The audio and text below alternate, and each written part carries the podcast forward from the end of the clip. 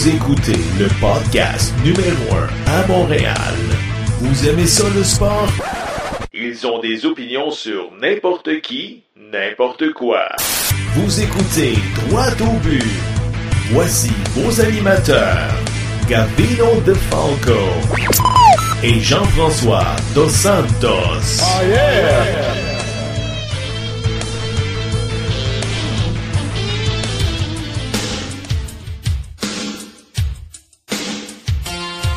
Vous savez, c'est facile de dire j'ai un plan, puis mon plan, c'est aller chercher John Tavares. On va tout évaluer à la fin de la saison, puis euh, on va prendre des décisions euh, en lieu. Il sait que c'est inacceptable, la performance de l'équipe à tout niveau. Pourquoi Bergevin ne peut pas arriver et dire ça me prend un joueur de centre, deux défenseurs, puis un gros allié? Je peux pas imaginer arriver au tournoi de golf puis avoir exactement le même monde à la même place.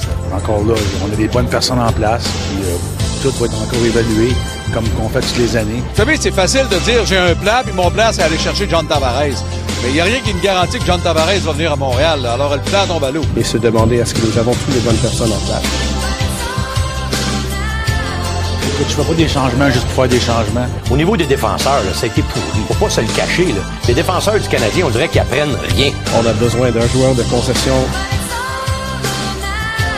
pas convaincu que le propriétaire et le directeur général sont sur la même longueur d'onde là-dessus. Je promets rien, mais je promets qu'on va évaluer de près et s'il y a des changements nécessaires. Mercredi 21 mars 2018, bienvenue au podcast Droit au but. Mon nom est Gavino Defalco et je suis en studio avec mon bon ami, l'unique Jean-François Dos Santos. JF, comment ça va? Ça va super bien. Écoute, le beau temps commence à sortir. il était temps, là. Mais c'est quand même un peu frisqué, quand même, à l'extérieur. On a du soccer à Montréal, une oui, gagnante. Oui, absolument. Oui, on y reviendra tantôt. Chers auditeurs, on a tout un show pour vous aujourd'hui. Tout d'abord, dans quelques instants, on ira rejoindre le journaliste du Journal de Montréal, Carl Vaillancourt, qui va nous dresser un portrait des séries éliminatoires dans la Ligue de hockey junior major du Québec. Dans le deuxième bloc, on ira retrouver, comme à l'habitude, notre expert de sport universitaire, Serge Leminx, et également à ne pas manquer l'entrevue vue de la semaine avec le joueur de hockey Yannick Tiffu. Yannick qui a vu son chandail retiré en fin de semaine avec les Royals de Reading dans la East Coast League. Et dans le troisième et dernier bloc de l'émission Amateur de soccer, on se fait plaisir, on jase 100% Impact de Montréal avec notre expert Antonio Ribeiro et pour la première fois l'émission, le journaliste et animateur à TVA Sport, l'excellent Nicolas à Martineau. Et on terminera sur une note colorée avec le Père Noël. Tout d'abord, Jeff, qu'est-ce qui a retenu ton attention cette semaine dans l'actualité sportive? Écoute, on peut pas passer à côté de la victoire de l'Impact. L'Impact est sorti très fort au stade olympique. Oui, grosse victoire. Euh, Contre le FC Toronto. C'est pas n'importe Oui, absolument. Qu'est-ce que tu as aimé dans ce match-là? L'Impact était prêt. On n'était pas là pour euh, bon essayer d'aller chercher un match nul ou quoi que ce soit. On est sorti fort. Euh, on a réussi à trouver le fond du filet. Puis on a eu beaucoup de chance de marquer. On a été malchanceux parce qu'on aurait pu finir beaucoup plus qu'un zéro. Là. Puis l'arbitrage, comment tu as trouvé ça encore une fois? Encore une fois, l'arbitrage, ça laisse à désirer. Ah, c'est les meilleurs en Amérique du Nord. Oui, ben, probablement. Mais comment? C'est pas le contraire, mais, là, il y a un problème en Amérique du Nord. Ça fait faudrait, faudrait peut-être les envoyer en Europe, faire des camps de préparation, quelque chose. Je comprends pas, là. Ouais, c'est ça, parce que comme, euh, comme tu m'as dit en dehors des zones, la Ligue continue à grandir, sauf que, écoute, euh, côté arbitrage, là, on repassera. Moi, moi, ce qui me, ce qui me tue, là, c'est que, ils ont l'outillage. Tu as le droit à la reprise vidéo. Ben non, ils vont pas. Puis Samuel Piette, comment tu l'as trouvé au milieu de terrain?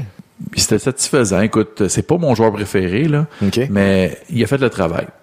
Et Nacho Piatti, encore une fois, le magicien qui trouve euh, l'ouverture, fait une belle passe à Vargas et euh, Vargas, excusez, je vais pas offusquer euh, quelques auditeurs. Vargas qui trouve le fond du filet pour son premier but en carrière dans la MLS. Absolument. Taider aussi on s'entend qu'il cherche toujours Piatti.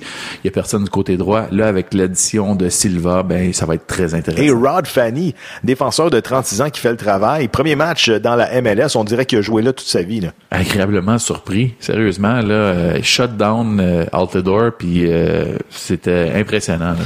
Mais écoute, on y reviendra dans le troisième bloc. On va en parler avec notamment Antonio Ribeiro et Nicolas A. Martino. JF, on peut pas passer à côté. Il faut parler du Canadien de Montréal qui encore une fois se fait blanchir à domicile au compte de 2 à 0 face aux Panthers de la Floride. Je pense que tu veux me sortir une statistique là-dessus. 147 minutes et 3 secondes sans marquer un but. Sérieusement, Combien? 147 minutes. Ça fait combien de matchs, 3 ça? secondes, deux matchs et une période Aïe, et aïe. quelques minutes. Pathétique. Fait combien de fois qu'on se fait blanchir depuis le début de l'année? 12 fois. 12 fois? Hey, sérieux, là, Aucun là, but. Qu'est-ce qui se passe avec la sainte flanelle? Ouais, c'est ça, la Sainte Flanelle. Hey, j'aimerais ça te faire écouter un extrait du Réseau des sports avec Marc Bergevin qui a rencontré les journalistes cette semaine à Boca Raton. On écoute. On va évaluer à la fin de la saison, puis euh, on va prendre des décisions en lieu. Puis, euh, écoute, on est déçus de notre saison, c'est certain, mais euh, encore là, on a des bonnes personnes en place, puis euh, tout va être encore évalué, comme qu'on fait toutes les années, puis on va prendre des décisions euh, pour la, la prochaine saison. Tu sais, comme il a laissé planer un doute tu sais, de, de- de changement, de, de mentalité, d'organigramme. C'est-tu quelque chose que toi aussi tu te sens obligé de changer? Écoute, je fais pas des changements juste pour faire des changements. Euh, écoute, euh, comme j'ai dit, on a des bonnes personnes en place, mais on va tout réévaluer, puis là, on va prendre des décisions, puis euh, comme on a fait toutes les années. Alors, euh, je promets rien, mais je promets qu'on va évaluer de près, puis s'il y a des changements nécessaires qu'on peut s'améliorer, on va le faire. On va évaluer de près. Évaluer pendant combien de temps, JF? Hey, je sais pas, puis on fait pas des changements pour faire des changements. Il y a rien qui, rien ne va plus avec le Canadien. Ben, là. écoute, rien ne va plus. Écoute, on fait des changements de quoi? Ben écoute, il y a le, il y a le plan. Ouais, le plan. C'est quoi le plan? Ben, C'est quoi le plan? Ben d'après moi, le, le- le seul plan possible, c'est de dire, écoute, moi j'ai trouvé la façon infaillible Mm-hmm. Ouais. que John Tavares signe avec les. Ben ouais, ben, c'est ça. C'est un plan. C'est pas les plans. Non, non, c'est le plan. Ben, si- S'il puis marche pas, s'il avorte ce ce plan-là, qu'est-ce qui arrive? Ben, Encore dans la misère, encore le même club l'année prochaine. Non, mais je pense que Molson, lui, a un plan B, par exemple. Justement, M. Molson, on l'écoute. C'est pas fini encore, mais c'est une saison euh, très difficile pour nous, euh, dans tous les domaines. Euh, et Marc et moi, on se parle tout le temps de cette situation. Il sait que c'est inacceptable, la performance de l'équipe à tout niveau, et nous avons un plan pour l'adresser. J'ai plein de confiance qu'il est capable, et il reconnaît aussi que c'est inacceptable ce, ce qui s'est passé cette année. Mais c'est pas juste lui, c'est tout le monde. Il faut regarder partout dans l'organisation pour trouver où on peut s'améliorer. Et ça, ça inclut le développement, ça inclut les joueurs, les meilleurs joueurs sur l'équipe, les jeunes joueurs, le recrutement, c'est partout. Et il faut re- regarder dans le miroir après une saison comme celui-là et se demander est-ce que nous avons toutes les bonnes personnes en place? Puis c'est ça qu'on va faire. Fait que dans le fond, là, tout est beau, euh, puis euh, c'est juste une mauvaise saison, puis c'est pas grave. Tout le monde va garder sa job. On va réévaluer. Je pense que c'est le mot qui revient à la mode, réévaluer, puis évaluer, puis évaluer. non, moi, ah, voyons, continuer moi, à évaluer. C'est parle- pas grave. Moi, c'est on se parle tout le temps. On se parle oui, tout on le se temps. parle tout le temps. On ouais. se dit quoi? Tu penses, tu penses quoi de ça, toi? On se dit quoi? Hey, ça va pas bien. Ah non, t'as raison. Ben oui, Qu'est-ce que t'en penses? Ah non, ça va pas bien. Ça va pas bien. C'est sold out à soir? Ben oui, c'est encore sold out. Les bières, combien tu vends ça, la bière? Ben, 12,50, 13 piastres. On pas peut-tu la monter un peu? Ben ouais, non, pas, pas? tout de suite. Hey, écoute, le coût de la vie a monté de 2% On monte encore la bière. Pourquoi pas? De 3 pour être sûr de faire du profit. Euh, tu peux pas avoir les deux, là, à un moment donné, là. Tu peux pas avoir euh, des, les billets les plus chers dans la Ligue nationale puis la bière la plus chère dans la Ligue nationale. là. À un moment donné, là, c'est rire du monde, là. Eh non, puis, puis quand M. Molson dit on va trouver dans ce qu'on a. Ouais. Non, ben tu me. Ils vont fouiller les poubelles, c'est quoi? Hey, notamment, j'aimerais ça te faire écouter un autre extrait du réseau des sports avec Jeff Molson qui, justement, il s'adresse, il veut un joueur de concession. On écoute. Est-ce qu'on a besoin d'un joueur de concession? Euh, probablement. Euh, et euh, ça, c'est quelque chose, c'est une opportunité pour nous et je le vois comme opportunité. Un joueur de concession. Tu viens de payer un gars 84 millions pour les huit prochaines années. hey, c'est pas juste une claque sur la gueule de Carey Price, ça là. là. C'est deux claques. Ouais, mais j'espère qu'ils ont pas donné trop fort parce qu'il pourrait avoir une autre commotion. Là. Une commotion cérébrale, absolument. Non, mais tu sais, c'est- qui ton joueur de concession? C'est pas Carey Price? Il nous faut un autre joueur de concession. Je, je comprends pas ce- ce- ce- cette citation-là. Là. Tu lui donnes 10 millions puis tu dis comme ça ouvertement, c'est pas ton joueur de concession. Ah, Voyons ben, donc. Ben oui, c'est ça, je comprends pas. Puis en passant, là, un système à trois gardiens de but l'année prochaine, t'es-tu d'accord avec ça? Moi, l'année, dans mon entourage, j'arrête pas de parler de ça. C'est, ça nous prend un Tiniemi à tout prix l'année prochaine parce que avec euh, la situation de Carey Price, je suis pas vraiment sûr. Quand j'en, quand je dis ça, je suis pas vraiment crédible. Sauf qu'en fin de semaine, Mario Tremblay, Alain Crête, il en parle. Ah là, c'est correct. Un système à trois goalers, c'est envisageable. Ben voyons quoi? impossible. Ton gardien numéro un gagne 10 millions. Là, c'est impossible. Il est fragile. Ben non, ben, ben change Lindgren de bord. Pourquoi? Garde Nemi, échange Lindgren. Ben, c'est impossible d'échanger Carey Price, là. Moi, je te l'ai dit, ma solution, là, ça va être quoi en dehors des ondes, là? Peut-être que l'année prochaine, tu as trois gardiens dans ton organisation. Moi, je dirais à Carey Price, garde, écris-moi en cercle moi les, les, les, games que tu veux pas gauler. On va envoyer les deux autres gardiens à ta place euh, sur la route. Fait comme ça, ça va donner une semaine de vacances. Mais quoi? tu viens d'investir 84 millions sur un gars de même. Ben oui, mais je sais pas. Honnêtement, je comprends pas ce qui se passe. Euh, c'est sûr qu'on manque de leadership aussi, qui dit. Il a été blessé cinq fois, je pense, dans les trois, quatre dernières années. C'est rien de rassurant là pour ton euh, Cerbère à 84 millions là. OK, mais on va pas les déboires canadiens, c'est pas toute la faute à Carey Price non plus. Ben non, écoute, on marque pas, c'est pas ben, grave. Ça, exactement, il est pas là, fait mais on marque pas. S'il était là, on perdrait quand même, il marque pas, ça change rien là. Anyway, ça reste à suivre. On n'a pas fini d'en parler, puis j'espère qu'on fera pas l'autopsie du Canadien jusqu'au mois de juillet. Là. Non, je suis tanné, là, on va passer aux choses plus le fun, on va parler de l'impact. Absolument. On parle de l'impact au troisième bloc. Mais tout de suite, on va rejoindre Carl Vaillancourt du Journal de Montréal.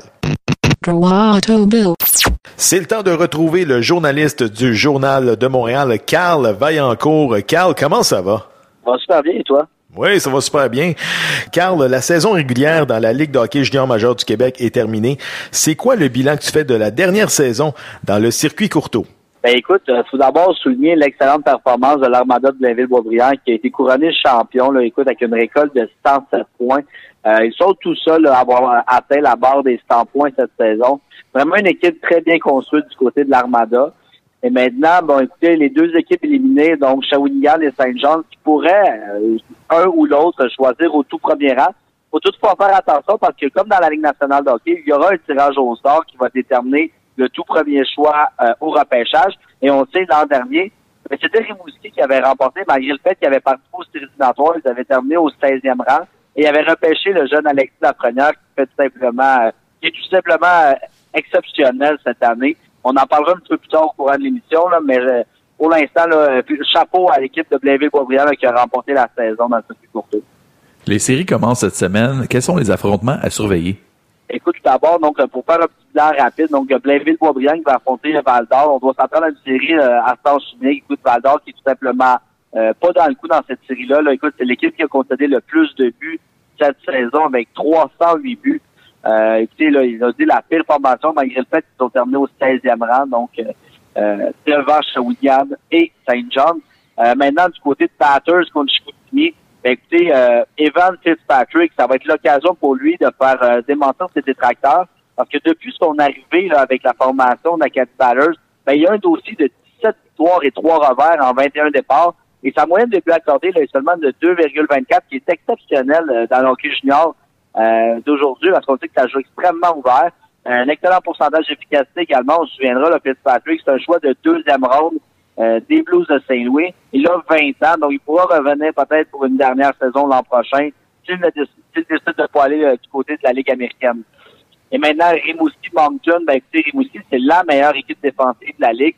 Euh, mais ils peuvent compter quand même sur un sport offensif très intéressant. Comme on l'a mentionné tantôt, Alexis Lafrenière, écoutez, je serais pas surpris qu'Alexis Lafrenière a seulement 16 ans soit nommé la recrue de l'année dans le circuit courtois. Il a amassé 80 points cette saison. C'est deux de moins que Philippe Zatina, euh, qui est consenti pour sortir peut-être dans le top 3, top 4 des meilleurs espoirs du prochain repêchage. Et il a encore deux années devant lui avant d'être repêché, Lafrenière. Wow. Il va être éligible seulement en 2020. C'est vraiment euh, tout un joueur d'hockey pour l'avoir joué là, dans le Ninja 3. C'est vraiment un beau produit. Plusieurs aiment le comparer là, euh, aux années de Sidney Crosby. Oh, quand même, hein? Quand même très intéressant. Carl, à chaque année, il y a des surprises dans les séries. D'après toi, y a-t-il une équipe qui pourrait surprendre cette année? Ben, écoutez, euh, dans les six premières têtes de série, là, on ne devrait pas être inquiété. Donc, on parle de Blainville, Batters, Rimouski, Halifax, Drummondville et Victoriaville. Où ça commence peut-être, je ne sais pas si on peut appeler ça une surprise, mais Parmi les équipes négligées, il euh, faudra surveiller le Phoenix de Sherbrooke, qui représente peut-être les meilleures chances du côté des négligés. Eux qui vont affronter les Huskies de Rouen-Noranda. faut savoir que les Huskies de Rouen-Noranda, donc quand même, ça va bien par les temps qui courent du côté de Rouen-Noranda. On a remporté six de nos dix dernières parties. Mais c'est rien à côté de, du Phoenix de Sherbrooke. On a amassé une fiche de neuf victoires et une défaite dans nos dix derniers matchs. Et ça, ça coïncide avec le retour au jeu du défenseur Luke Green défenseur de 20 ans, un joueur de troisième ronde des Jets de Winnipeg. Il a amassé 15 points à ses 14 derniers matchs. Là, on ne sait pas, par exemple, il représente un cas incertain euh, pour l'équipe du Phoenix. Il s'est blessé lors du dernier match. Euh, donc, on va surveiller ça attentivement s'il est de la partie. Mais Sherbrooke, euh, ils ont quand même une belle équipe. On n'a pas beaucoup de punch offensif, mais on est quand même bien équilibré offensivement. On est capable de faire des buts. Euh, puis la contribution peut venir des trois premiers trios. Donc, de ce côté-là, ça va être à surveiller. Mais Rouen Noranda peut compter sur, selon moi, le meilleur gardien de but de la Ligue de hockey géant majeur avec Samuel Harvey, qui, euh, qui représente peut-être le meilleur gardien, là, comme je le disais tantôt, euh, dans la Ligue. Il est vraiment phénoménal. Il a une équipe qui est respectable, mais il fait des prouesses euh, à chacun de ses matchs. Et lui pourrait venir voler la série du côté de Rouen Noranda. Carl, d'après toi, qui représentera le Québec au tournoi de la Coupe Memorial qui aura lieu à Regina en mai prochain? Et puis, j'ai pas le choix d'y aller avec la formation des Tigres de Victoriaville. Les gens vont être surpris parce que tout le monde voit l'armada de Blainville-Boisbriand. Mais euh, lorsque tu peux compter sur le meilleur trio de la Ligue d'hockey junior majeur, on parle de Abramov, Kosorenkov et Comtois.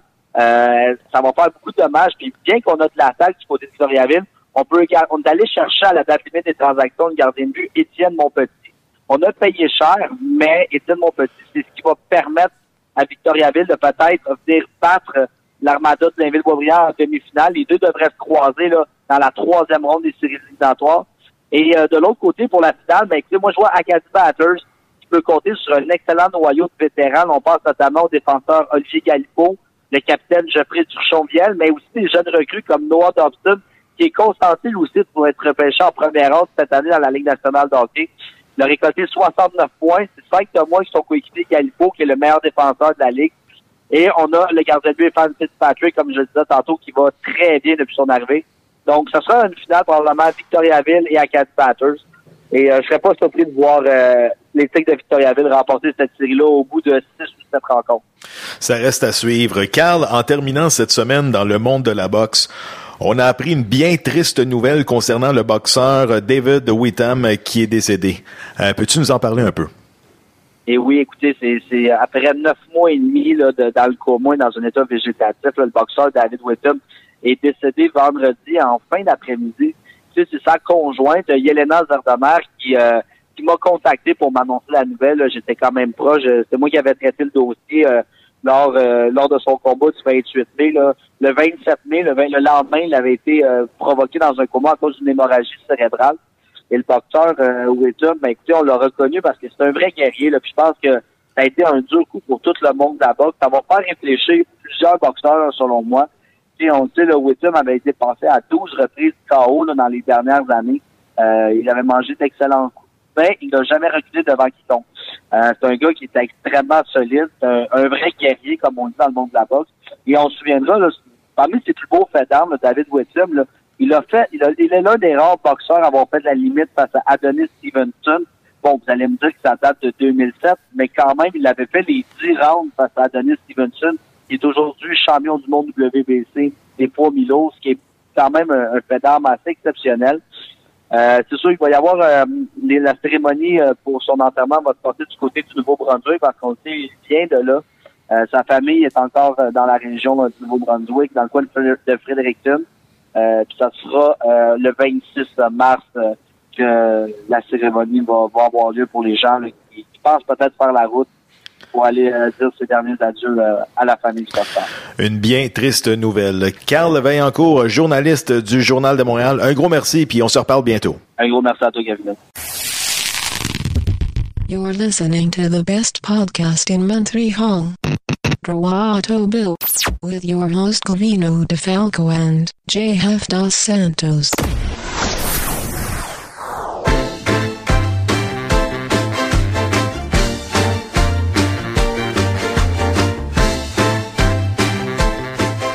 Il a vu son chandail numéro 10 être retiré par les Royals de Reading de la East Coast League.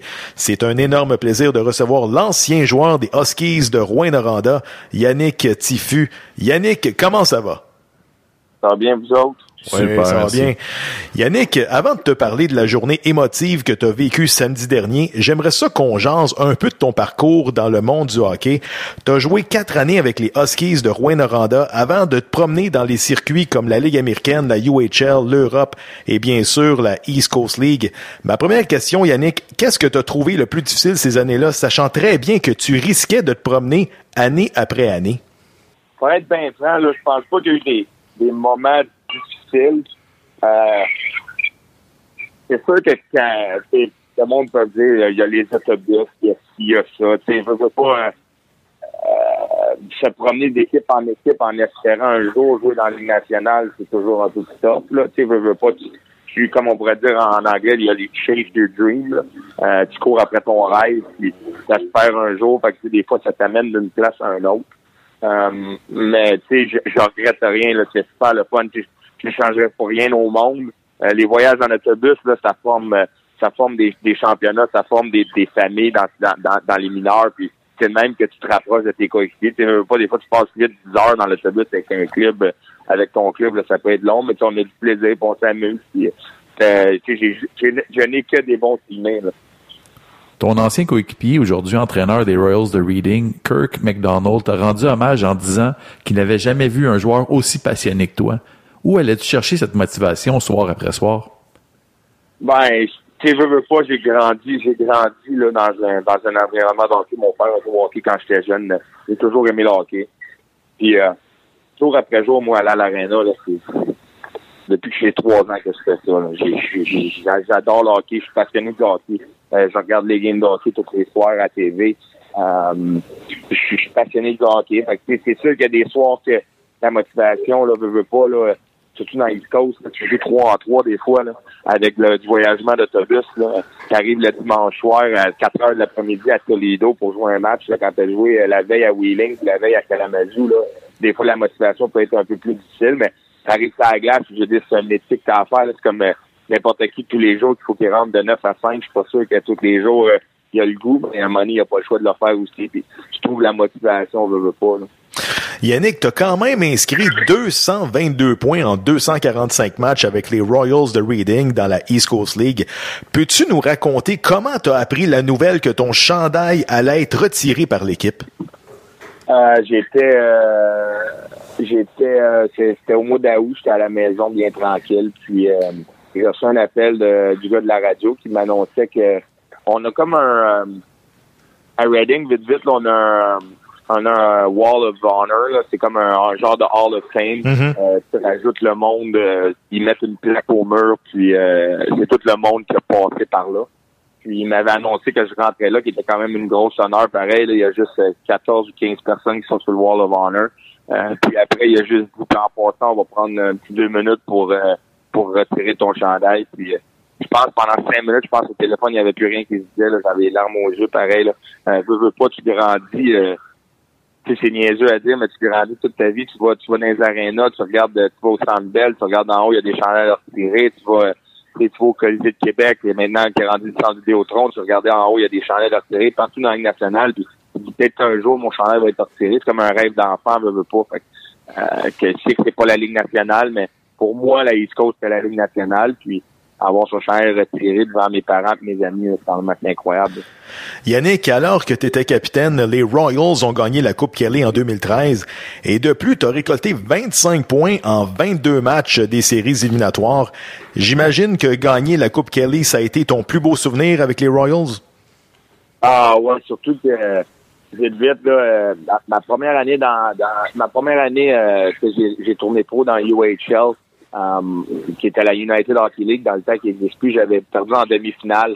Puis l'année d'après, j'avais été j'avais fait le saut dans East Coast à Dayton. Puis euh, on avait perdu en finale contre Idaho.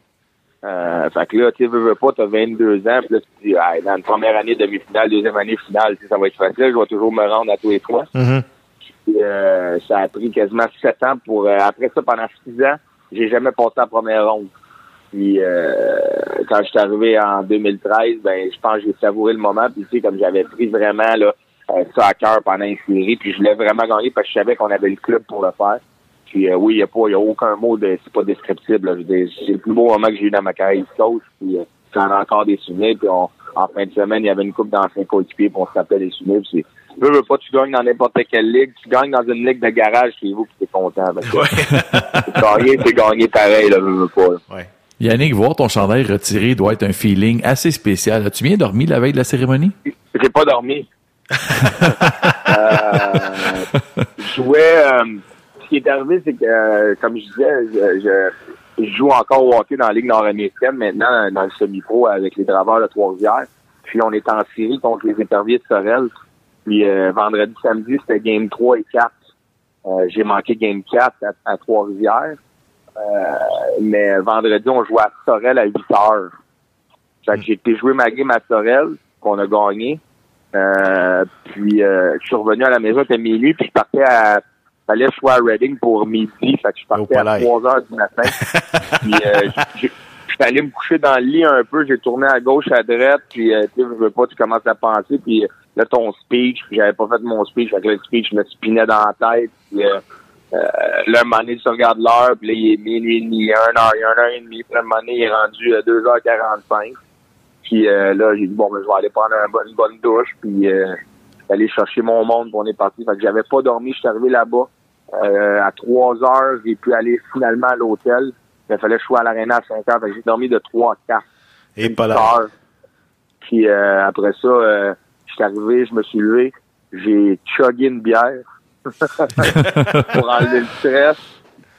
Je suis arrivé à l'aréna, j'ai fait une coupe d'affaires, j'avais la télé et tout ça, puis à genre 5 heures, à 7 heures moins quart, je me suis dirigé vers la chambre des joueurs pour aller voir les gars avant la game dans la chambre, juste un, un petit, petit bonjour, bonjour, les coachs. Puis mon Kurt McDonald, qui est le coach, qui était mon coach, il a dit viens ici, puis il m'a emmené dans la chambre. J'ai chugué un autre bière pour enlever le, le, le stress.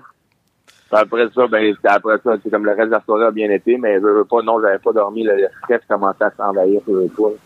La bannière numéro 10, ça va flotter pour toujours dans les hauteurs du Satender Arena à Reading. Écoute, le numéro 10, c'est toi qui l'as choisi? Peut-être, je sais pas pourquoi dire. Je sais que quand que, on est une fête, moi, ma mère est roumaine. Euh, j'ai grandi à jouer au soccer. Puis au soccer, le numéro 10, c'est quand même peut-être un gros numéro. Puis quand j'ai quand j'ai joué au soccer, quand j'étais petit, j'avais le numéro 10. Après ça, j'ai continué à jouer au hockey avec le numéro 10. Euh, je te dirais que mon joueur mon joueur préféré au hockey aussi, c'était Pavel Buré. Euh, Pavel a eu le numéro 10 de sa carrière. Puis même, euh, je pense Bantam ou mais je pense Bantam, quand il est passé du 10 au 96, il n'y a pas grand monde qui doit se souvenir de ça, mais il a pas ça un petit bout avec le 96, ben j'ai touché au 96. Je suis revenu au 10 après, mais j'ai toujours eu 10. Puis quand j'ai. Dans mes 12 ans dans East Coast, j'ai été une année que j'ai pas pu avoir le 10. C'était en Floride, j'avais le 19 parce que le numéro 10 était retiré en haut, fait que je pouvais pas l'avoir. Quand même intéressant. Yannick Tifu, un gros merci pour avoir pris le temps pour le podcast Droit au but, puis on te souhaite bon succès dans ta deuxième carrière. Ben, merci beaucoup, puis merci à vous autres, les boys, de m'avoir donné un- le temps d'antenne comme ça, c'est vraiment apprécié. Merci Yannick. Merci. C'est l'heure de faire un tour d'horizon concernant le sport universitaire avec le journaliste Serge Vlaminx. Serge, comment ça va? Ça va très, très bien. Très, très bien. Serge, avant de te parler des championnats canadiens en fin de semaine, on a pu lire cette semaine sur le site Dans les coulisses que le joueur de centre des Stingers de Concordia et meilleur marqueur au pays, Anthony Beauregard, serait dans la mire du Canadien. Ton commentaire? Euh, j'ai écrit Anthony, non, va pas là. C'est- c'est- assez- clair, là. Moi, ça sent à plein nez une, histoire de marketing. Et euh, j'ai répondu en suggérant à Anthony de regarder ce qui s'était passé dans le cas de Guillaume Asselin il y a deux ans. Il jouait pour les Patriotes de Trois-Rivières, meilleur compteur au pays, joueur par excellence au pays. Donc, exactement le scénario pour Anthony Beauregard. Il a même pas chaussé. Il a signé un contrat avec le Canadien. Il a même pas donné un coup de patin dans la Ligue américaine. Alors, euh, moi, je suggère à Anthony de plutôt de regarder du côté de Mathieu Darche, qui a complété ses quatre années à l'Université McGill et qui, à un moment donné, a abouti dans le hockey professionnel. Il a joué 12 ans pro, il a joué pour quelques équipes de la Ligue nationale de hockey, dont Tampa Bay, et il a terminé sa carrière, je pense, c'est les trois dernières années, avec le Canadien de Montréal.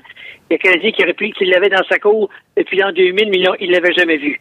En tout cas, moi, je, je, je ne veux pas voir, je ne veux pas. C'est sa décision, tant mieux pour lui s'il pense que c'est ça pour son avenir. Mais laissez-le donc tranquille. Laissez-le finir ses études universitaires. Puis concentrez-vous sur les finissants du réseau universitaire canadien et québécois. À regarder les finissants et aller les chercher eux autres. Mais laissez-le, laissez-le. S'il n'était pas bon pour vous autres, il y a deux ans, il n'est pas meilleur cette année. Laissez-le continuer à progresser. By the way, les entraîneurs québécois, Marc-Étienne Hubert à Trois-Rivières, Kelly Knowles à McGill, et Marc-André Élément au Concordia sont d'excellents entraîneurs avec une belle réputation. Laissez-le travailler avec euh, laissez-le Marc-André travailler avec euh, avec Anthony puis il n'y en aura pas de problème. Serge, au hockey universitaire masculin, c'est finalement les Golden Bears de l'Université de l'Alberta qui ont gagné le championnat canadien. Et leur coach, c'est un francophone, l'Albertain Serge Lajoie. Peux-tu nous en parler un peu? Euh, Serge, moi j'ai connu ça.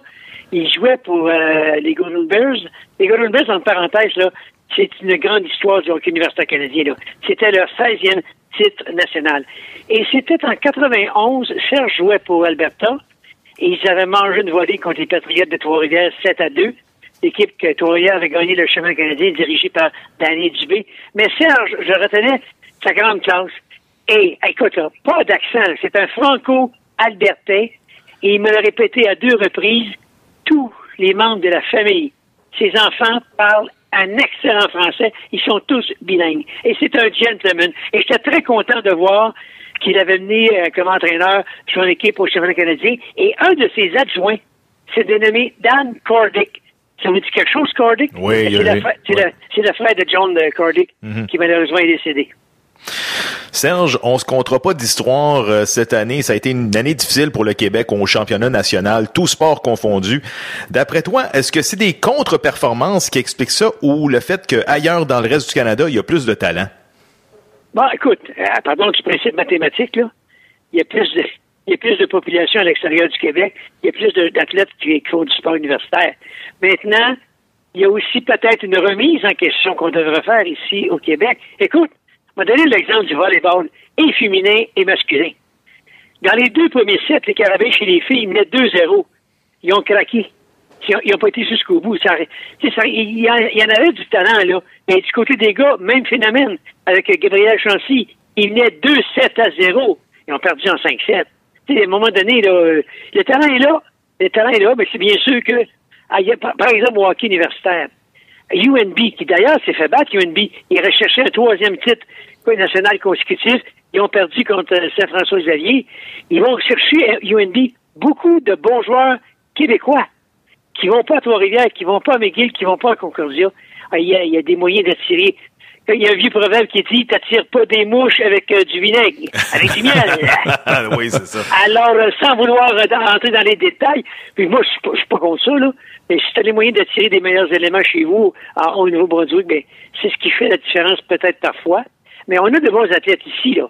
Mais il va falloir peut-être une, une remise en question euh, euh, des, des- des structures. euh, mais depuis quelques années, c'est très, très, très difficile. Par contre, regardez, l'an passé, les filles de McGill ont gagné le championnat canadien en basketball. Serge, le réputé tournoi de basketball du March Madness est présentement en cours chez nos voisins du Sud. Je pense que tu aimerais nous raconter une anecdote. Oui, messieurs, parce que moi, je suis euh, follement tombé en amour avec le basketball, d'abord au niveau canadien en 2005, quand j'ai découvert le championnat canadien. Mais euh, de March Madness, j'ai vraiment eu le coup de foudre en 2008. Je vous raconte l'histoire, puis vous devinerez de qui je parle.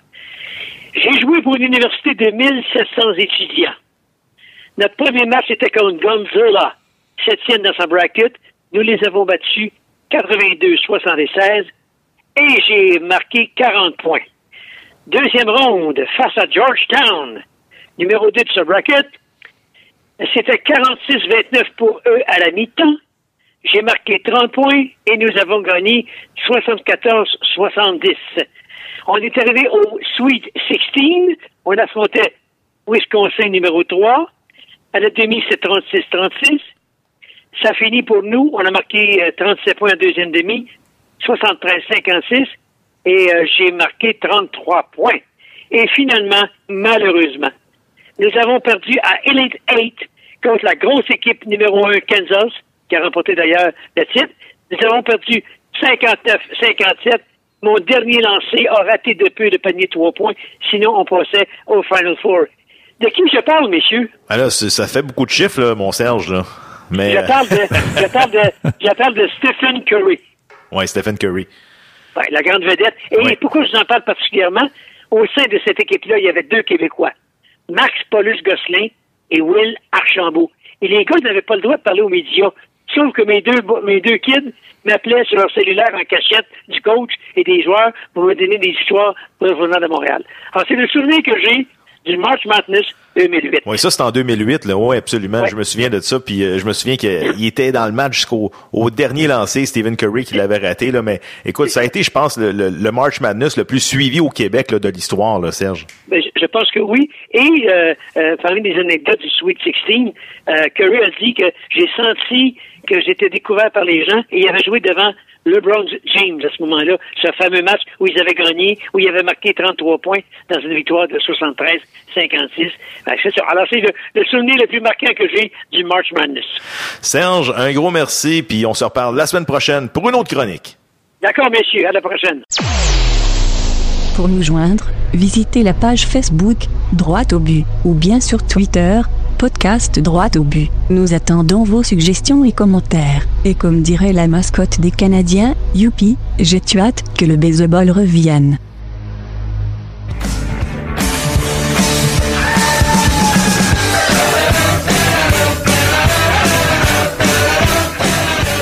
Le podcast Droit au but est fier de recevoir cette semaine un invité spécial.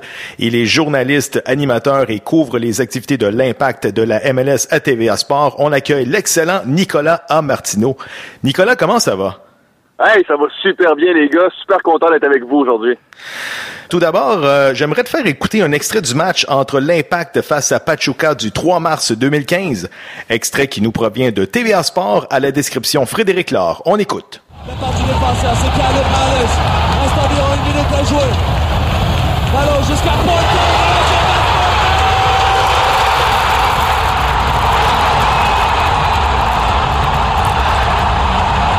Nicolas A. Martineau, Cameron Porter qui sème l'hystérie dans le stade olympique. Ça a dû Ah être ouais. magique comme moment. Ah, écoute, euh, j'étais sur les lignes de côté à ce moment-là, puis vous savez, sur euh, dans, dans le milieu journalistique, on dit no cheering in the press box. Euh, à ce moment-là, ça s'appliquait pas du tout parce que ce but-là m'a donné des émotions absolument exceptionnelles. Euh, je me rappelle encore, j'avais pris une photo de Cameron Porter quand il est euh, entré sur le terrain, quand Frank Lopas lui a dit OK, go Cameron, tu t'en vas sur le terrain. J'avais pris une photo puis je m'étais dit mais quelle décision de ce, cet entraîneur-là, qui est ce joueur-là? On le connaissait pas vraiment à ce moment-là parce que euh, l'Impact est allé faire son camp d'entraînement au Mexique. Euh, et euh, ben, évidemment, les médias n'avaient pas assisté à ce camp d'entraînement-là. Donc, Cameron Porter, on l'avait pas vu se démarquer. Donc, on, on, on l'avait vu quelques minutes pendant le match contre Pachuca au Mexique. Euh, avait pas fait trop de vagues. Euh, Frank Lopas avait décidé de l'envoyer lors de ce match-là comme euh, comme dernier coup de dé à ce, à ce duel-là. On ne croyait plus aux chances de l'impact et Cameron Porter délivre l'équipe. C'est l'un des plus beaux moments sportifs que j'ai vécu de ma vie, tout sport confondu. C'était absolument exceptionnel. J'en ai encore des frissons à y repenser. Et euh, Ouais. juste après ce but-là, j'avais parlé avec Cameron Porter en, en direct à TVA Sport. Et, et, et, euh, sa candeur dans ses propos, son émotion, c'était tellement beau de voir ça. C'est l'une des plus belles histoires sportives euh, que j'ai eu l'occasion de couvrir. Et euh, on a eu l'occasion de lui parler d'ailleurs à, à Porter juste avant le match contre Toronto. Euh, il est venu nous rendre visite, euh, nous a donné une entrevue en français à part ça. Tu sais, C'est un Américain, c'est un gars qui est tellement sympathique, facile à aimer. Euh, non, effectivement, ça, ça, ça rappelle de très très beaux souvenirs ce but-là. Nicolas, on va parler un peu de la situation chez l'Impact avec l'acquisition d'Alejandro Silva et de Rudy Camacho. Est-ce assez pour voir l'Impact comme un sérieux aspirant de la section Est de la MLS? Euh, sérieux, euh, sérieux aspirant, écoute, euh, je pense que c'est un peu fort. Je pense que l'impact vient de probablement aller ajouter des éléments qui vont lui permettre de rivaliser avec les bonnes équipes dans l'Est. Euh, par contre, au sommet de l'Est, présentement, il y a des équipes qui euh, sont vraiment, vraiment très fortes et qui ont fait de solides acquisitions aussi dans l'entre-saison. Le NYCFC, notamment, est allé chercher un jeune qui s'appelle Jesus Medina au milieu de terrain et déjà ce jeune-là euh, est en train de montrer ce qu'il a dans le ventre, euh, est en mesure d'aider grandement les Maxi Morales et les David Villa à produire offensivement. Cette équipe-là devrait normalement terminer parmi les deux ou trois meilleures équipes dans l'Est. Le Toronto FC, même chose. Même si cette équipe-là a perdu contre l'Impact de Montréal, faut pas penser qu'elle terminera pas au premier rang dans l'Est. Ce serait très surprenant de pas voir le Toronto FC euh, ravir encore une fois les honneurs de, de, de, de l'Est et même de la MLS. Et Atlanta United, encore une fois, devrait connaître une grande saison parce qu'offensivement, avec les Joseph Martinez, Miguel Almiron, Ezequiel Barco, Hector Villalba, ah, cette équipe-là est encore une fois très, très dangereuse. Mais l'impact de Montréal, avec les additions de Camacho et de Silva, devrait normalement être en mesure de se battre pour une position en séries éliminatoires. Et je pense que c'est vraiment ça que les partisans doivent viser à l'heure actuelle.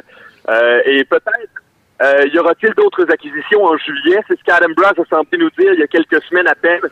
Euh, et s'il y a encore un autre gros joueur qui est acquis en juillet, un joueur désigné, là, on pourra penser à peut-être viser le sommet de la MLS. Ben justement, Nicolas, j'ai lancé comme question sur Twitter euh, la semaine dernière si tu avais le choix entre le trio du Toronto FC composé de Altidore, Giovinco et Bradley et celui de Atlanta United avec euh, Villalba, Almiron et Martinez, tu prendrais qui? Ben, c'est une, une excellente question, hein, parce que d'un côté, il y a un trio qui est extrêmement complet. Celui du Toronto FC, c'est euh, un trio qui couvre à peu près tous les aspects. Hein, le côté créativité, le côté euh, offensif vraiment dans le dernier tiers et le côté milieu de terrain. Michael Bradley, c'est un vrai patron au milieu de terrain. Donc ça, c'est un choix difficile, mais moi, c'est sûr que je pense du côté d'Atlanta pour la simple et bonne raison qu'ils sont plus jeunes, ces gars-là. Et ils amènent un côté tellement excitant à la MLS à l'heure actuelle. Et, et tu sais quoi, t'as nommé trois gars, là. T'as nommé trois gars qui sont extrêmement importants euh, du côté d'Atlanta. Mhm. Mais il y en a plus que ça. Il y en a d'autres, des gars, euh, de, de jeunes joueurs euh, latino-américains qui euh, vont vraiment faire des flamèches dans la MLS. Donc, j'ai pas le choix d'y aller avec Atlanta. Mon cœur est avec cette équipe-là, même si le choix est difficile. Et je pense que les deux clubs, présentement, les deux trios, peuvent amener leur équipe respective euh, à remporter la Coupe MLS. Écoute, t'as le même nom de famille que, que le sélectionneur avec Atlanta. Ben voilà, écoute, on dit même, on, on chuchote dans le milieu que c'est mon oncle ou mon père. Donc, Oui, écoute, je, je vous dirai pas si c'est la vérité, mais euh, ouais, effectivement, j'ai un petit penchant pour Atlanta United. Nicolas, que penses-tu de l'arbitrage dans la MLS? J'ai l'impression que le calibre de jeu a évolué trop rapidement et que les arbitres n'y arrivent plus à suivre. Ben, écoute, c'est un, un dossier qui est tellement difficile euh, à, à répondre parce que j'ai l'impression que les premiers coupables, c'est tout le temps les arbitres. On a, on a, on a vraiment tendance, puis c'est le cas aussi pour les journalistes. hein, à chaque match, on a tendance à, à regarder les arbitres puis à se dire, bah, écoute, euh, ils gâchent le, ils gâchent le spectacle. Mais c'est rare qu'on va voir un arbitre dans un match professionnel faire un travail impeccable. C'est, c'est- je me rappelle pas c'est quand la dernière fois, peu importe que ce soit dans la Ligue nationale, dans la MLS, dans la dans un ligue de, dans un match de Ligue des champions de la CONCACAF. Je me rappelle pas la dernière fois que je me suis dit Hey, cet arbitre-là a fait un travail sensationnel, on va toujours trouver quelque chose à redire du travail des arbitres. Présentement, ce, sont des, euh, des arbitres effectivement qui évoluent en même temps que la Ligue, en même temps que la MLS, mais ils sont en de bonnes mains quand même. Les bons de Pro, qui est le- qui est l'association qui s'occupe des, euh, des arbitres en MLS, euh, sont quand même des gars qui en ont vu énormément, qui sont en train de prendre du galon. Et il faut se rappeler quand même que parmi les arbitres qui, qui sont dans MLS présentement, il y en a plusieurs qui ont arbitré euh, au plus haut niveau, qui ont arbitré des matchs internationaux. Donc, euh, j'ai l'impression qu'on va voir ces arbitres-là effectivement évoluer avec la MLS. Mais il y a certains matchs qui sont plus frustrants que d'autres, effectivement. Mhm. Peut-être que les arbitres, des fois, arrivent dans, dans un autre marché, par exemple, un, un- un match Toronto-Montréal. Ben, les arbitres arrivent euh, à Montréal et se disent, OK, je ne dois absolument pas me laisser influencer par la foule. Et donc, vont prendre des décisions qui, euh, qui sont ben, tout le contraire finalement, vont vouloir tellement ne pas se laisser influencer qu'ils vont prendre des décisions contre l'équipe locale pour justement ne pas avoir l'air d'avoir été influencé. Euh, mais écoute, ces, ces arbitres-là évoluent rapidement, puis euh, c'est pas pire qu'ailleurs. En ce sens où des fois j'écoute des matchs de soccer européen puis je me dis ça n'a pas de bon sens pourquoi ces arbitres-là sont sur le terrain présentement? J'ai l'impression qu'on va toujours avoir quelque chose à redire sur le travail des officiels. Nicolas, toi qui es affecté à la couverture euh, quotidienne de l'Impact de Montréal, il semble avoir un vent de fraîcheur avec euh, la venue de Rémi Garde et ses adjoints. Sans tomber à bras raccourcis sur euh, Mauro Biello, as-tu noté quelque chose de différent dans l'entourage de l'équipe? Ben, tu sais, on, on dit souvent que il y a personne qui, qui, qui, qui, est local, qui est en mesure de se faire justice autant que des étrangers. Puis là, présentement, Rémi Garde arrive avec son staff, avec effectivement un, un vent de fraîcheur parce que, ben, d'une part, ils arrivent de loin, donc on leur laisse le bénéfice du doute. Euh, ces gars-là ont, ont amené, euh, ont, ont- réussi à faire des, des- de grandes choses en Europe, que ce soit avec l'équipe de France dans le cas de Robert Duverne, que ce soit avec l'Olympique de Lyon pour euh, pour euh, Rémi Garde, ou que ce soit avec l'équipe de France ou avec le PSG dans le cas de Joël Batz. Donc, ils ont tellement prouvé de grandes choses en Europe qui s'amènent ici et ils ont un CV impressionnant. Donc, oui, on va leur on va leur laisser une chance, on va leur, leur laisser plusieurs mois pour installer leur philosophie de jeu. Dans le cas de Mauro Biello, c'est un gars de la place, puis c'est un gars qui avait prouvé ce qu'il était en mesure de faire en tant qu'entraîneur adjoint au cours des dernières années. Il était extrêmement apprécié des joueurs dans le temps qui euh, qu'il était l'adjoint à, à Frank Lepas et même avant ça, hein, l'adjoint des, euh, des autres entraîneurs euh, chefs de l'Impact de Montréal. Euh, donc, on peut pas dire déjà que Rémi Garde est un meilleur entraîneur que, que, que, que Mauro Biello en MLS parce que ben, il a pour l'instant rien prouvé. Sauf que ce qu'on voit à court terme, depuis le début, depuis le début du camp préparatoire, c'est qu'effectivement, c'est très, très prometteur et on peut s'attendre à de grandes choses de ces entraîneurs-là. Espérons maintenant que ce qu'ils nous ont montré au cours des premiers mois euh, ben, se transforme en résultat d'ici la fin de la saison. Absolument. Nicolas A. Martineau de TVA Sport, on te souhaite une bonne saison et un gros merci. On se reparle bientôt. Merci les gars de l'invitation. Passez une belle journée. On va retrouver notre expert et ancien joueur de l'Impact de Montréal et des Earthquakes de San Jose, Antonio Ribeiro. Antonio, comment ça va? Ça va très bien, et toi? Oui, ça va bien. Antonio, l'Impact a signé une belle victoire par la marque de 1 à 0 face au Toronto FC. Une première pour l'ère Rémi Garde. Tu faisais partie des 26 000 spectateurs qui étaient présents au stade. As-tu aimé les ajustements que l'entraîneur de l'Impact a apportés avec notamment un 3-5-2? Oui, ils ont vraiment euh, belle performance euh, à Montréal. On, on, les, gens dans le stade ils ont été bien reçus justement avec une performance euh, différent de ceux qui ont fait à l'extérieur. Donc, euh, un, premier match à Montréal qui, disons là, qui a été réussi. Euh, une victoire qui était importante non seulement pour l'équipe des Rémi, mais aussi euh, pour les joueurs. Donc, euh, ça, c'est bien. après tout l'acharnement, les acquisitions, est-ce que les joueurs arrivent, ils ont été signés, quand ils vont pouvoir jouer. Donc, on voit tranquillement une équipe qui est en train de prendre forme.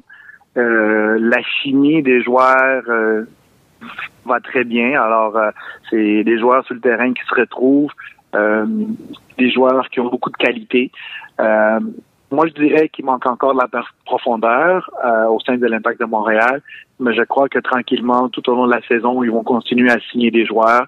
Et ça, ça va être intéressant à voir. Donc, un entraîneur qui met des choses en place et des fois mieux vaut aller doucement, mais sûrement de caler rapidement et signer des joueurs et après regretter un peu leur choix. Donc, euh, je crois que on est bien parti. Antonio, on dirait que le nouveau venu en défense centrale, le Français de 36 ans, Rod Fanny, a apporté beaucoup de stabilité à son premier match. Fanny a d'ailleurs été nommé dans la première équipe d'étoiles cette semaine dans la MLS en compagnie de Nacho Piatti et de Saphir Taider. Qu'est-ce que tu as aimé chez Rod Fanny? En fait, euh, c'est c'est vraiment un joueur euh, qui est patient. Euh, c'est un joueur qui joue pas au sol. Il va pas se mettre à faire des tacles un peu quand on compare à Laurent Simon qui est un petit peu plus agressif, qui va tacler, qui donc lui il est plus calme, mais il, est capable de, de, gérer bien le ballon, même les un contre un, il est capable de jouer un peu avec son physique pour déséquilibrer, déséquilibrer le joueur, l'empêcher de faire des jeux sans nécessairement se mettre au sol, prendre des tacles risqués. Donc, euh, c'est un, un, joueur qui joue un soccer très propre. Euh, on peut voir que vraiment, il y a une très bonne expérience. Et euh, ça, c'est toujours le fun d'avoir un joueur qui est capable de jouer, qui s'adapte bien à la ligue aussi, comme on a pu voir. Donc, ça va être un joueur prometteur pour l'Impact de Montréal. Ça va être probablement le pilier défensif. Donc, oui, l'Impact a fait une très belle acquisition. Euh, maintenant, oui, il faut continuer dans, dans cette voie-là, mais c'est un joueur qui est très rassurant euh, dans la défensive. Antonio, le joueur qui m'a le plus impressionné face à Toronto, c'est le petit gars de chez nous, le numéro 6, Samuel Piette. Je trouve qu'il a couvert beaucoup de terrain tout en interceptant plusieurs ballons. Ton commentaire sur Samuel Piette? Oui, effectivement. Euh, c'est un joueur qui, euh, qui joue dans le milieu, mais beaucoup plus vers euh, comme rôle de récupérateur de, de, de ballon. Donc, lui, euh, il a fermé euh, beaucoup les options. C'est sûr que euh, Toronto, il cherche à, aller retrouver Altidor, Jovenko. Donc, lui, se, se plaçait d'une bonne façon pour aller récupérer ces ballons-là et les relancer. Donc, vraiment, un travail exceptionnel de sa part. Euh, espérons que ça va continuer. Donc, euh, l'équipe qui a l'air, comme euh, j'ai dit tantôt, une équipe qui commence à prendre euh, tous ses moyens, puis commence à être une équipe dangereuse. donc, Piet, bonne performance, il a joué simple. C'est pas un joueur qui va dribbler, c'est un joueur qui est patient. Il lit le jeu, il intercepte les ballons. C'est un joueur qui a aussi montré beaucoup son physique durant le match. Euh, auprès de plusieurs joueurs. Euh, donc, il n'y a pas peur de s'imposer. De toute façon, il y a le gabarit pour. Donc, euh, ça a été vraiment intéressant. Il a fait un, rôle euh, exceptionnel. Donc, espérons qu'il va jouer plusieurs matchs comme ça. Écoute, euh, Antonio, parle-moi donc un petit peu de l'arbitrage dans ce match-là. On dirait que, encore une fois, l'impact qui euh, finit deuxième dans ce département-là. là. Il y a des choses qu'on peut contrôler. C'est nos performances individuelles des joueurs, la performance de l'équipe, euh, la volonté de gagner, de jouer en équipe. Euh, L'arbitre, tantôt, il va faire des erreurs contre nous, mais tantôt, ça va être pour nous. Euh, c'est très difficile comme métier d'être un arbitre parce que le jeu va vite, il faut prendre des décisions rapidement. Et souvent, c'est c'est pas les bonnes décisions, mais c'est ça le soccer. Soccer existe depuis toujours, puis euh, il y a toujours eu ce petit euh, inconvénient-là. Des fois, bon, un arbitre va faire un mauvais match avec euh, des mauvais appels, mais oui, on, il aurait pu appeler, euh, je pense, à, m'amener une bonne pénalité, mais écoute, l'arbitre, il a vu autrement, tout dépendamment de l'angle d'où est-ce qu'il est, des fois, ça change son, son interprétation par rapport à, à ce qui est arrivé. Donc ça aussi il compte pour beaucoup. Puis des fois les gens le savent pas. Euh, donc l'arbitre il est souvent au centre et s'il y a une action un peu plus dans un coin et que l'arbitre voit pas vraiment ce qui se passe, ben ça va être difficile pour lui de juger. Et si le- le- l'arbitre de ligne lui non plus le voit pas, donc il laisse pas son drapeau. S'il hésite, ben il y a personne qui va qui va siffler rien. Donc euh, c'est un peu ça aussi, mais il faut pas que l'impact de Montréal euh, euh, se, se, se fâche ou que change son, son style de jeu euh, ou qu'il devienne plus agressif. C'est important, l'arbitre, il est là, il appelle, il appelle pas, nous on continue notre jeu. Euh, c'est sûr que le capitaine est là pour euh, discuter avec l'arbitre, euh, et etc., mais souvent, oui, l'impact de Montréal, il est pas, il est pas une équipe qui est très aimée, mais en même temps, est-ce que c'est, vraiment le cas d'être aimé ou pas? C'est vraiment une question de, de, de l'arbitre au centre, de, de, de pouvoir voir et d'appeler si c'est une faute ou pas. Absolument. Antonio, c'est sûr qu'en tant qu'ancien joueur, il y a des choses que tu as moins aimées. Si tu faisais partie du staff technique chez l'Impact de Montréal, tu travaillerais sur quoi l'entraînement présentement? En fait, ce que j'aurais un peu plus à reprocher, c'est euh, euh, derrière, en ce moment, ça va très bien. Ça veut dire que le gardien relance bien les ballons avec ses défenseurs, les défenseurs au milieu, on sera en piatti. C'est plus le côté offensif. Donc, euh, en ce moment, les combinaisons pour arriver de- de- devant le but, euh, des fois, il y a eu des, moments où est-ce qu'on s'est pas bien compris, des ballons qui ont passé où qu'on n'était pas là. Euh, donc, c'est ça qui reste à travailler. Mais souvent, dans n'importe quelle équipe, un entraîneur qui met les choses en place, on part du gardien puis on bâtit vers l'avant. Euh, avec les signatures qui ont signé, je crois que ça va beaucoup aider. Donc, ce qui reste à travailler, c'est vraiment euh, le, le tir offensif. C'est ce qui reste là devant le gardien adverse pour essayer d'aller finir euh, ou de marquer des buts importants parce que euh, c'est important de prendre les victoires dès le départ parce que plus tard, on va peut-être regretter des matchs qu'on aurait dû gagner qu'on n'a pas fait. Donc, euh, en même temps, je sais que Rémi est là pour, euh, pour quelques années, donc il est en train de mettre des choses en place, comme j'ai dit au début. Donc, il va tranquillement. Mais je crois que c'est ce qui reste à travailler, mais euh, je crois qu'ils sont rendus là aussi. Donc, dans les prochains matchs à venir, on devrait avoir un impact qui va être beaucoup plus efficace devant le but, euh, qui a déjà une très bonne possession, autant avec les milieux qu'avec les défenseurs, avec un Piatti qui est vraiment dangereux. C'est incroyable ce joueur. C'est peut-être un de mes joueurs préférés euh, en MLS en ce moment. Euh, puis probablement un des meilleurs, un des plus spectaculaires à voir, un des plus intelligents. Il y a de la vitesse, il y a, il y a la technique, il y a le dribble. À lui seul, il, a, il aurait pu marquer euh, pour deux fois. Euh, deux fois où il était vraiment devant le but, il a réussi à éliminer un, deux joueurs. Et euh, au moment de la frappe, il y a un joueur qui traversait devant lui, qui a été bloqué euh, deux fois son tir. Ça a été deux occasions comme ça. Donc, euh, je crois que si on arrive à amener un autre joueur du niveau à Piatti, je crois que l'impact commence à être vraiment dangereux. Et là, il va pouvoir, euh, va pouvoir euh, justement faire face à des équipes comme Toronto qui ont des gros budgets, comme LA qui a des gros budgets. Donc, ça va devenir de plus en plus intéressant les matchs. Antonio, ça reste à surveiller. Un gros merci, puis on se reparle la semaine prochaine pour une autre chronique sur l'impact.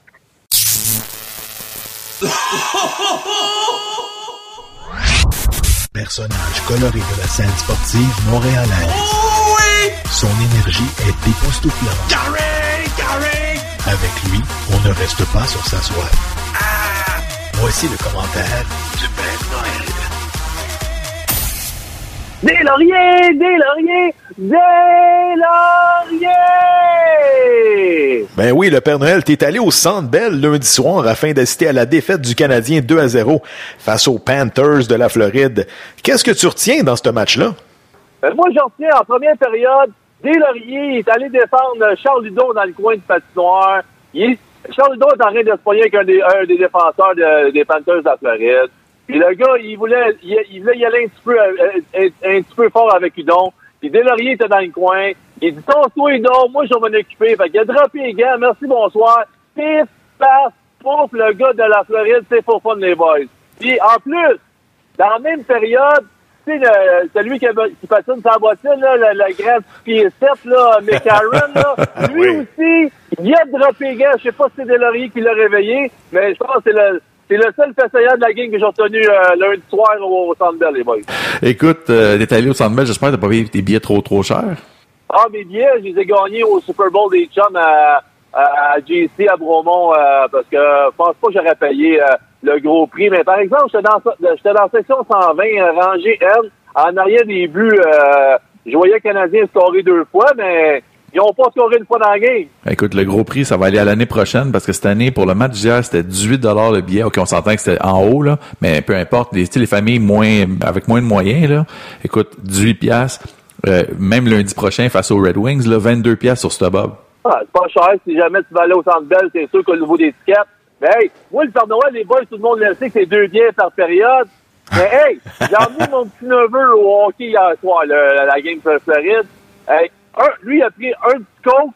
Moi, j'ai pris une bière. 22 piastres et demi. Ouch! Hey, je pourrais m'acheter une 15 à 24. Normalement, on est pas là avec ça. Hey, Jeff Monson, il est malade. Ben, c'est le prix de la bière, ça n'a pas d'allure. Ouais, c'est sûr. coûter 100 piastres de bière à l'eau. Écoute, si le coke est rendu aussi cher que la bière, donne de la bière à ton neveu, là. Arrête de niaiser. Ouais, non, mais...